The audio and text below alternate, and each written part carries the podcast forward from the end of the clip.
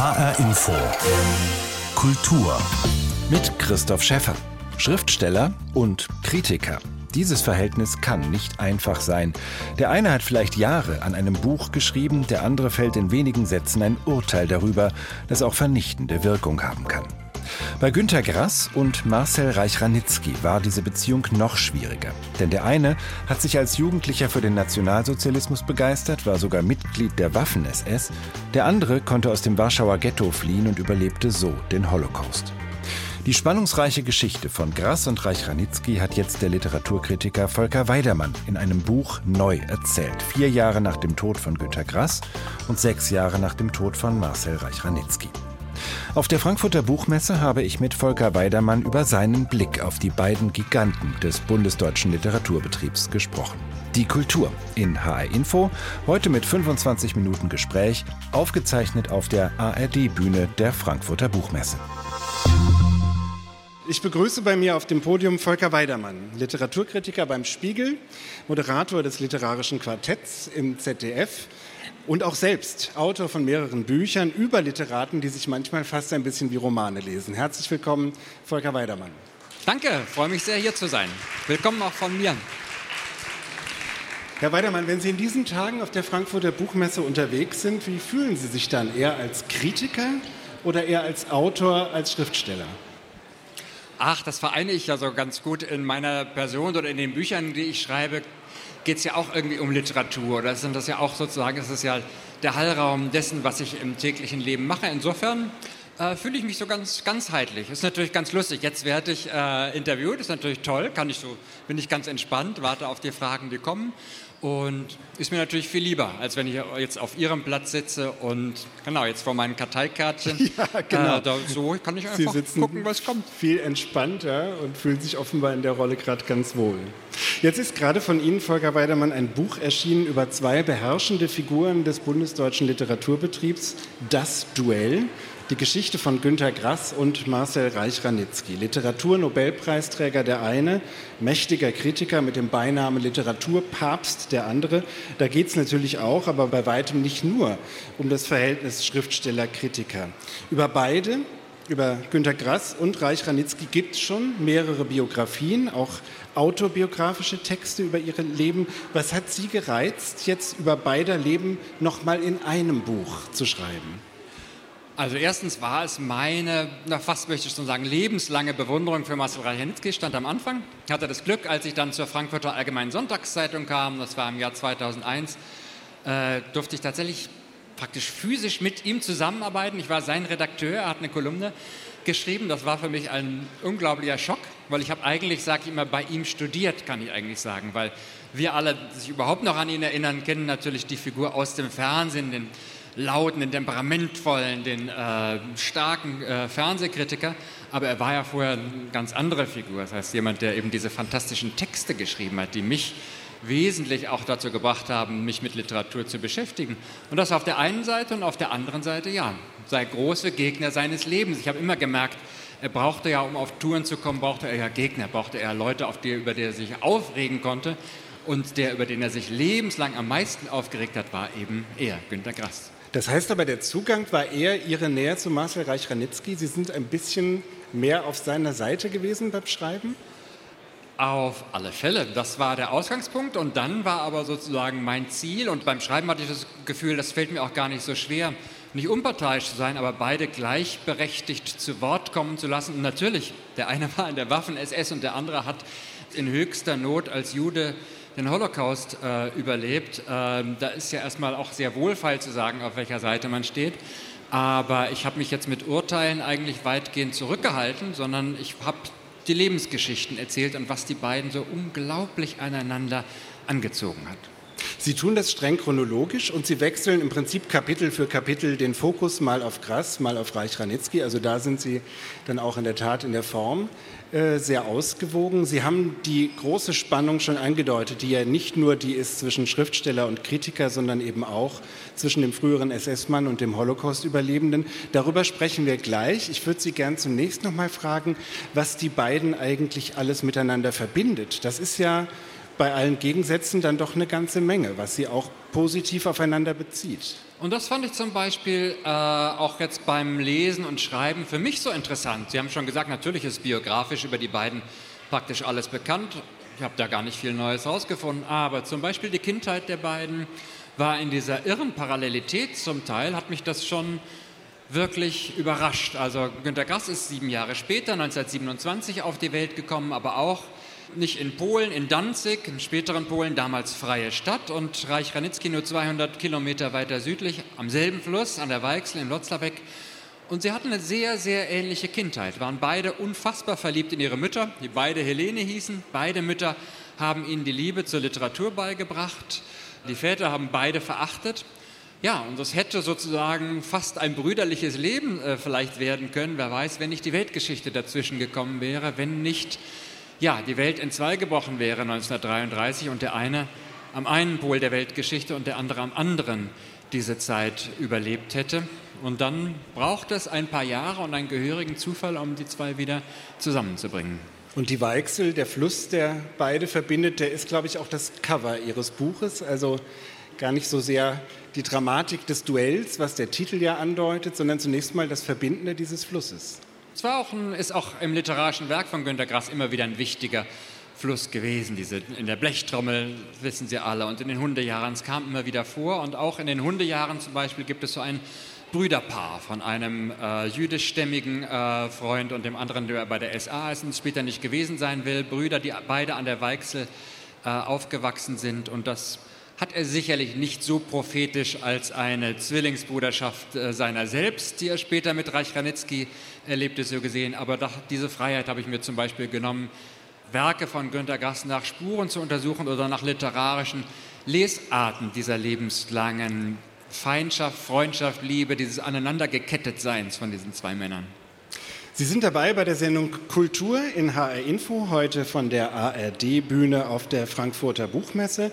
Und bei mir ist der Kritiker und Autor Volker Weidermann, von dem gerade ein Buch erschienen ist über die Geschichte von Günter Grass und Marcel Reich-Ranitzky. Der Titel Das Duell. Und in der Tat, die beiden haben sich heftig duelliert, haben sich auch verletzend attackiert. Gehörte dieses Verletzende, dieses Attackierende bei Reich Ranitzky auch zu seinem Verständnis von Literaturkritik? Sein Sohn Andrew hat mal später, da war er schon tot, über ihn gesagt, er konnte unerbittlich sein. Und ja, das gehörte dazu. Und zwar am Anfang seines Schreibens als Inszenierung und auch um gehört zu werden. Man muss wissen, es war 1958, dass er, der polnische Jude, wieder nach Deutschland kam, nachdem er 38 rausgeworfen wurde und vor dem Nichts eigentlich stand, äh, hier keine Verbindung hatte und sich langsam Gehör verschaffen musste. Und sein großes Ziel war, nicht Opfer zu sein, erstmal nicht Opfer sein, sich nicht leise als Opferschäfchen den Platz zuweisen zu lassen. Also Lautstärke gehörte von vornherein dazu und dann auch der unbedingte Wille, der Größte zu sein. Und dazu gehörte dann auch sein allererster Text, den er in der Zeit veröffentlicht hat, am 1. Januar 1960, nachdem die ganze deutsche Literaturkritik schon geschrieben hatte, fantastisches Werk, wir haben einen Meister gefunden. Da hatte er seinen Auftritt und hat gesehen, um jetzt gehört zu werden, muss ich was ganz Unerhörtes schreiben. Und das tat er dann auch. Und er hat die Blechtrommel damals verrissen? Verrissen, mit dem schönen Satz, wir warnen davor, ein solches Buch mit Kunst zu verwechseln. Hat ihm das später leid getan? augenblicklich. Nur leid getan, weiß ich nicht, aber er war eben auch Stratege vor allem im Kampf, nicht? Also die Blechtrommel hat verschiedene Stationen. Als sie sich überhaupt zum ersten Mal getroffen haben in Warschau im Hotel Bristol, war eigentlich Zufall, hat ihm Günter Grass schon das Buch erzählt. Und schon damals war Reich Ranitzky entsetzt. Ein Zwerg in einer Irrenanstalt, hören Sie auf, das wird sowieso nichts. Dann haben sie sich bei der Gruppe 47 wieder getroffen, Grass las, und da fand das ganz interessant. Dann dieser große Verriss und drei Jahre nach dem großen Verriss hat er in praktisch wieder zurückgenommen. Ob es ihm leid hat, weiß er nicht, aber ich glaube, er ahnte schon, er wird diesen Gegner noch brauchen. Und das ist einfach ein Missverständnis. Es waren eben nicht nur alle deutschen Kritiker inzwischen überzeugt von dieser Blechtrommel, sondern leider auch relativ weltweit. Und da wurde für die Rolle, die er für sich vorgesehen hatte, der größte deutsche Kritiker zu werden, wurde dieses, ja, Fehlurteil müsste er, hat er selbst so nicht genannt, aber wir würden es so nennen, am Anfang seiner Karriere könnte ihm Schwierigkeiten bereiten. Mit welchen Mitteln hat sich denn Grass zur Wehr gesetzt? Hat er sozusagen auch Wege gefunden, Reich Ranitzky scharf zu attackieren. Wie würden Sie das beschreiben? Es ist nicht so leicht für einen Autor, sich gegen einen Kritiker zu wehren. Und wir haben gerade in der Geschichte von Reich Ranitzky gibt es auch viele Autoren, die dann zu, um es mal freundlich zu sagen, unsportlichen Mitteln gegriffen haben oder einfach nennen wir es Antisemitismus, also die zu antisemitischen Motiven gegriffen haben, wie Martin Walser in seinem Roman Tod eines Kritikers. Das hat er immer als Notwehr betrachtet und Günter Grass hat das nie getan. Er hat zurückgeschlagen in Interviews, in Texten, hat ihn beschimpft, hat immer wieder auf Reich Ranitzkis stalinistische Vergangenheit rekurriert. Das sei doch alles nur sozialistischer Realismus, was er einfordere. Er sei einfach nicht bereit, diesen Kriterien zu folgen und das sei eben Stalinismus und politisch fatal. Aber das war es dann letztlich auch schon. Und am einem der letzten Treffen der Gruppe 47 hat er sich einen schönen Trick ausgedacht, hat nämlich gesagt, jetzt drehen wir die Rolle mal um. Ich sitze mal hier in der ersten Reihe, wo sonst immer hier die scharfzüngigen Kritiker sitzen und sofort jedes Buch in die Mülltonne werfen. Und ihr lest mal eure Kritiken vor. Und da in diesem Moment hat Reich Ranitzky auch seine Butt-Kritik vorlesen müssen. Etwas widerwillig, aber dann doch irgendwie bereit. Und dann entstand dieses schöne Wort, was er dann immer wieder wiederholt hat, von der Zwangsehe, von der Günter Grass gesprochen hat und dass er es bedauert, dass das deutsche Scheidungsrecht für diese Art Ehe zwischen Kritiker und Autor keine Scheidungsmöglichkeit vorsehen. Also durchaus auch eine Beziehungsgeschichte. Ging es denn dabei in dem Streit innerhalb dieser Zwangsehe immer um die Sache, also um die Literatur, oder spielten da Guter ganz Witz. andere? Sie haben einen Witz versteckt in der Frage. Ähm, nein, nicht Nein. nur in der Literatur, um die Literatur natürlich. Es war und es war beiden und auch dem sogenannten Opfer in Anführungsstrichen, also Günter Grass, der der Rezensierte war, war es wieder am Ende seines Lebens sehr wohl bewusst, dass sie auch Teil eines Unterhaltungszirkus sind. Dass sie wie Tom und Jerry sind, ein bisschen wie dick und doof. Äh, der eine wird immer wieder zu Boden gestreckt und der andere steht immer wieder auf. Es ging um Literatur, er hatte Kriterien natürlich, äh, Marcel Reich-Ranitzky, aber ich habe vorher schon darüber gesprochen, wie sehr ich auch den schreibenden Kritiker Reich-Ranitzky bewundert habe und auch den im Quartett. Man muss sagen, wenn man sich seine Grass-Kritiken ansieht, da war er doch oft stark unter Niveau. Also die Adjektive waren relativ beliebig und es waren, er hat bis zu 30, 40 Zerstörungsadjektive aneinandergereiht, sachlich argumentiert, war in diesen Texten nicht das erste Interesse, sondern der Effekt. Der Effekt, gegen Grass sozusagen einen Punkt zu machen. Aber warum hat der ihn so besonders gereizt? Er war der Größte. Er hat gleich schon Okay. erkannt, er wird der Größte sein. Und als Kritiker ist man immer nur so groß wie seine Gegner. Und er hat immer wieder geschrieben, auch in seinen bösesten Texten, er ist doch der Allergrößte. Das Buch ist ihm jetzt misslungen. Und Günter Grass hat dann immer mal freundlich nachgefragt, ja, aber wieso? Wieso bin ich denn der Größte? Schreiben Sie doch das auf, begründen Sie doch das mal. Daran hatte er nicht so Interesse. Das verstand sich von selbst. Die zweite Dimension dieser Begegnung Günter Grass, Marcel Reich-Ranitzky ist, wir haben es am Anfang schon angesprochen, die der historischen äh, Erfahrungen, also der Überlebende des Warschauer Ghettos, der Überlebende des Holocaust, Marcel Reich-Ranitzky und der, was man noch nicht wusste äh, damals, äh, frühere SS-Mann Günter Grass. In welcher Weise hat das die Beziehung geprägt und muss man, kann man Ihr Buch über die beiden vielleicht sogar fast als eine Art Metapher für das deutsch-jüdische Verhältnis nach 1945 lesen? Ja, Metapher und eine Geschichte äh, über das Verhältnis von Deutschen und Juden nach dem Krieg, wo über alles gesprochen wird, nur nicht über die Sache. Dieses Verschweigen, also Schweigen ist schon ein wesentliches Motiv in dem Buch, literarisches Motiv, aber auch in der Wirklichkeit. Auch Reich Ranitzky hat Teile seiner Geschichte verschwiegen, seine Geheimdiensttätigkeit in London. Aber auf der anderen Seite war es eigentlich auch das Sprechen. Günter Grass war der Erste und für lange, lange Zeit überhaupt der Einzige, der Marcel Reich-Ranitzky überhaupt gefragt hat. Was sind Sie denn eigentlich? Sind Sie Jude? Sind Sie Pole? Sind Sie Deutsche? Und der ihn vor allem gefragt hat, wie haben Sie denn eigentlich diesen verdammten Krieg überlebt? Und da war er fast singulär. Und das war das erste Treffen in Großholz-Leute, hat er ihn das gefragt und war nicht nur neugierig und interessiert und dann auch politisch offen. Er hat auch nicht, ja, dürfen wir nicht vergessen, Günter Grass hat ja nicht seine Nazi-Jüngerschaft verleugnet. Er hat ja immer offen gesagt, ich habe an die Sache geglaubt. Und er hat ihn einfach gefragt und er fand das immer schon bewegend und interessant und im Grunde politisch und literarisch haben die beide auch einen Weg geteilt. Denn der frühe Reich Ranitzky, was wir auch vergessen, war jemand, der von der Literatur immer genau das einforderte. Zeitgenossenschaft, sich mit der Politik beschäftigen, mit der Geschichte beschäftigen. Er hat einen dramatischen Text in den 60er Jahren in der Zeit geschrieben, den ich gar nicht fassen konnte, als ich ihn las. Da waren die Auschwitz-Prozesse in Frankfurt. Auschwitz wurde verhandelt und Reich Ranitzky hat die deutsche Literatur angeklagt. Es ist der wichtigste Prozess in der Welt zurzeit über die deutsche Geschichte und niemand kommt. Er könne es nicht fassen und das sei eine Bankrotterklärung der deutschen Literatur. Und Grass hat sofort reagiert, das ist eine Schweinerei, er würde sich schon kümmern, gut genug. Aber das war auch sozusagen was, was sie eine Weile lang auch wirklich verbunden hat, in dem Wissen davon, dass sie auf so unterschiedliche Art und Weise diese Zeit erlebt haben. Aber sich damit zu beschäftigen, das lebendig zu halten, es zu bewältigen, das war schon ein gemeinsames Ziel. Sie haben gesagt, Günter Grass hat seine Faszination als Jugendlicher für den Nationalsozialismus nicht verschwiegen, aber eben seine Zugehörigkeit zur Waffen-SS, das kam wenige Jahre vor seinem Tod. Marcel Reich-Ranitzky hat dazu geschwiegen. Warum? War eigentlich sein Prinzip.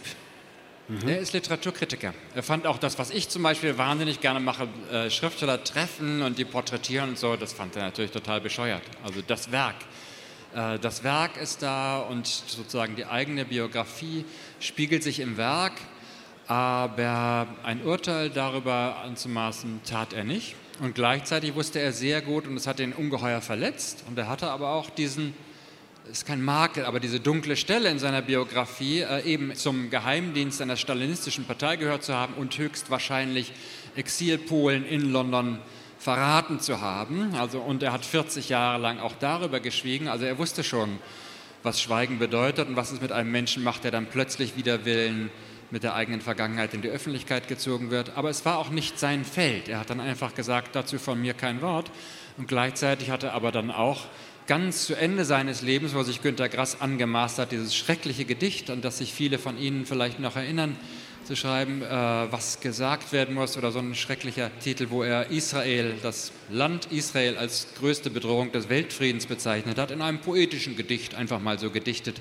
Die da, Süddeutsche Zeitung und viele andere europäische Zeitungen haben das damals sehr prominent abgedruckt. Und da war dann Reich Ranitzky, er war dann schon zu alt und irgendwie die Geisteskräfte ließen nachzuschreiben, aber dazu wollte er sich unbedingt äußern. Und das ging ihn an. Ein Gedicht, von einem Mann und dann sprach er auch ein bisschen über die Biografie oder so. Aber jetzt diese Mitgliedschaft, dazu wollte er sich nicht äußern. Sie schildern eine letzte Begegnung von Günter Grass und äh, Marcel Reich-Ranitzky 2003 in Lübeck und Sie berichten, dass beide hinterher bedauert hätten, den anderen nicht umarmt zu haben. Wäre da doch sowas wie eine Freundschaft möglich gewesen und wer hätte die stiften können? Erstens ist dieses Bedauern darum, sich nicht umarmt zu haben, auch Sie haben sozusagen deutsche Geschichte angesprochen, das ist deutsche Männer nach dem Krieg, so stelle ich sie mir vor.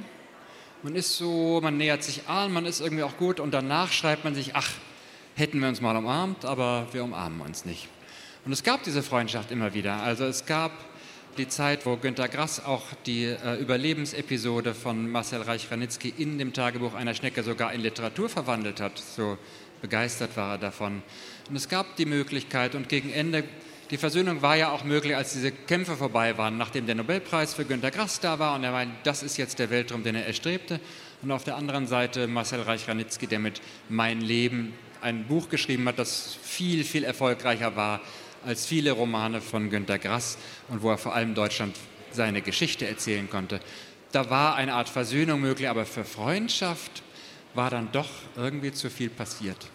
Volker Weidermann in der Sendung HR Info Kultur. Wir sind auf der ARD-Bühne auf der Frankfurter Buchmesse und sprechen über das Buch Das Duell, die Geschichte von Günter Grass und Marcel Reich-Ranitzky. Herr Weidermann, ich habe Sie zu Beginn gefragt, ob Sie sich hier als Kritiker oder als Schriftsteller fühlen, wenn Sie über die Messe gehen. Für Sie gar nicht so sehr ein Widerspruch, aber trotzdem sind Sie ja auch mit Ihrem Buch mit Literaturkritik konfrontiert. Dann schreibt zum Beispiel die FAZ, äh, über ihr Buch, das sei ohne eine zündende Idee und ein strikt chronologisches Vorgehen äh, erklebte Nein, am Biografie. Sie wollen das jetzt hier alles vorlesen? Ja, ja genau. Das, das ich mir mühsam die Ohren verschließe. Das äh, wollte ich fragen. Wie gehen Sie damit um? Also das ist ja nicht freundlich, das sind sogar noch ehemalige Kollegen, die das schreiben. Wie geht der Profikritiker äh, Volker Weidermann damit um, wenn er als Autor sowas über sich lesen muss? Äh, ja, die peinliche Antwort ist dazu äh, erschreckend hasenfüßig.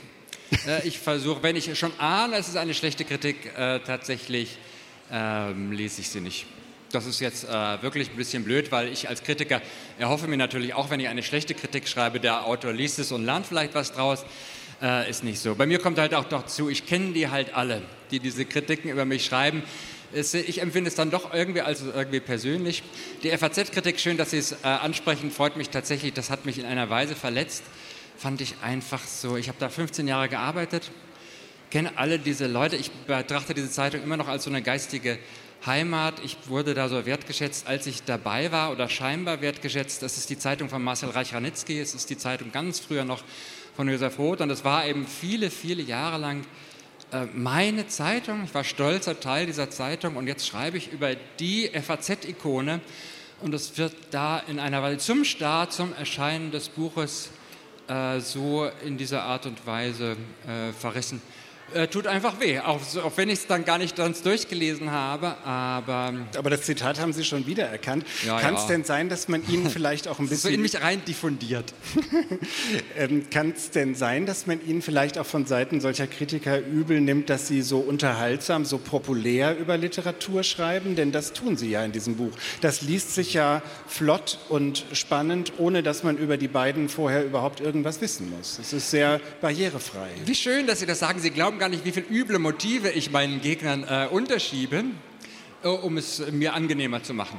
Ja, das spricht ja, man hat alle möglichen Motivationen, um einen Verriss zu schreiben. Manchmal ist es einfach, dass das Buch äh, kacke ist und manchmal sind es irgendwie auch andere Dinge. Und tatsächlich, ja, sag ich mir, ja, die sind neidisch und die wollen das auch. Oder Hieber hat sogar selbst, glaube ich, geschrieben, das müsste man doch, das müssen wir doch selbst machen, das müssen wir doch anders machen. Natürlich Jochen Hieber, der das in der FAZ geschrieben hat, der kennt die beiden tausendmal besser als ich. Und mit, Reich, mit Reich Ranitzky hat er an der, seiner eigenen Autobiografie, der von Reich Ranitzky mitgeschrieben, der weiß das natürlich langweile ich den, das weiß ich irgendwie auch neben allen anderen.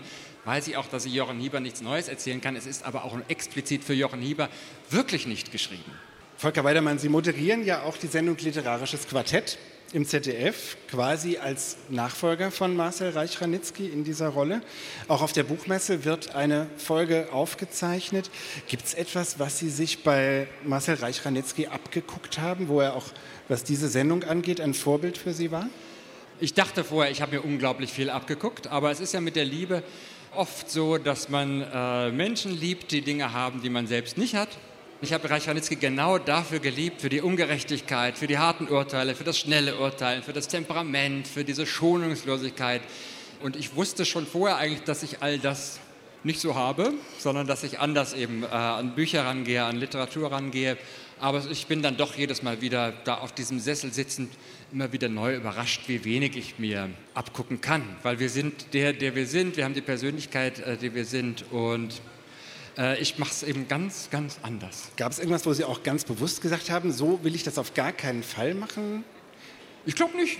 Ich glaube also vieles von dem, äh, was ich toll fand, hab, hätte ich mir schon äh, vorstellen können, aber ich kann es nicht. Also und Fernsehen ist ja auch im gewissen Sinne, das habe ich wirklich gelernt, echt gnadenlos. Also da kann man auch, oder ich, schau, ich bin eben kein Schauspieler, also man kann da nicht spielen, was man nicht ist. Und das ist mir in meinen Texten immer wichtig. Und wenn ich im Fernsehen rede, ich möchte einfach authentisch sein. Ich spiele keine Rollen, ich inszeniere auch kein Urteil, sondern ich mache das so, wie ich sehe. Und da lässt sich jetzt auch irgendwie, ich kann jetzt Handke Nobelpreis hatten wir gerade, das ist ja auch ein Teil im Buch. Äh, herrlich, hat er einfach gesagt. Zum Glück, Günter Gass ist schon deswegen toll, dass er den Nobelpreis bekommen hat, weil stellen Sie sich vor, wenn Martin Walser oder gar der blöde Handke. Einfach mal so. Einfach mal so lässig, lässig ja. rausgehauen. Ja passt jetzt noch in die aktuelle Diskussion auf dieser Buchmesse. Der Schlusssatz von Marcel Reich-Ranitzky im literarischen Quartett, der war immer das Brecht-Zitat. Wir stehen selbst enttäuscht und sehen betroffen den Vorhang zu und alle Fragen offen. Und bei Ihnen heißt es am Ende jeder Sendung Kopf hoch. Was soll das bedeuten? Es ist der Abschiedsgruß von Marcel Reich-Ranitzky nach jedem Gespräch, das alle, die ihn kannten, und ich habe viel, so viele Gespräche mit ihm geführt, die letzten 15 Jahre seines Lebens und war ein fantastisches Geschenk, mit ihm zu sprechen, vor allem wenn man ihm widersprach. Immer war die erste Frage, was gibt's Neues? Und das Abschiedswort war immer Kopf hoch. Und das ist so meine kleine Erinnerung an ihn. Volker Weidermann, ganz herzlichen Dank. Das war die Sendung HR Info Kultur, heute von der ARD-Bühne auf der Frankfurter Buchmesse. Mein Gast war Volker Weidermann, Literaturkritiker, Moderator des Literarischen Quartetts und Autor des Buchs Das Duell. Die Geschichte von Günter Grass und Marcel Reich-Ranitzky erschienen bei Kiepenheuer und Witsch. Herzlichen Dank nochmal auch Ihnen hier im Umfeld der ARD-Bühne. Schön und vielen, vielen Dank von mir. Und diese Sendung Kultur in HR Info gibt es auch als Podcast bei hrinforadio.de oder in der ARD Audiothek. Mein Name ist Christoph Schäffer.